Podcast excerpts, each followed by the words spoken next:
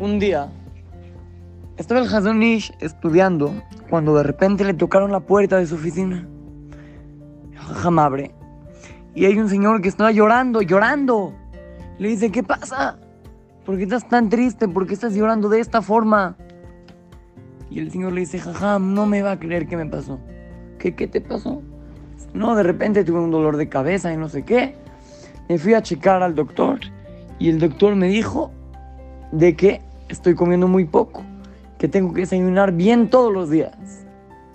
Le dije al Hazonish, ah, está bien, ¿y qué? ¿Por qué estás llorando?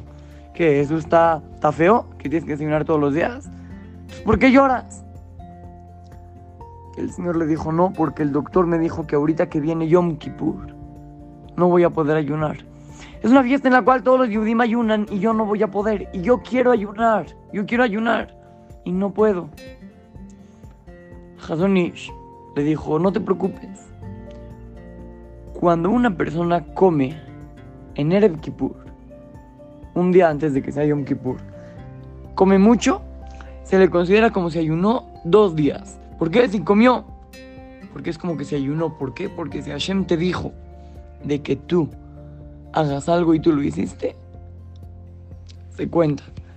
Hashem te dijo que ayunes en Yom Kippur. Y si lo haces muy bien, y ahorita Hashem quiere de ti que no ayunes, entonces tú no debes de ayunar. Niños, a veces nosotros estamos en situaciones en las cuales Hashem espera de nosotros alguna cosa u otra. Podemos escoger un buen lugar en la clase para entender bien la Gemara. O podemos hablar a la mitad del Kadish para escoger el buen lugar. ¿Qué es mejor, hablar a la mitad del Kadish o escoger un buen lugar? Entonces tú tienes que poner a pensar qué, qué conviene, qué es lo mejor, qué es lo que vale la pena, qué es lo que Hashem espera de mí. Cuando te encuentres en una situación que no sabes cómo reaccionar, piensa, ¿qué es lo que Hashem espera de mí? Así es que, los saluda su querido amigo Shimon Romano para Torah to Kids, Talmud Torah, Monte Sinaí.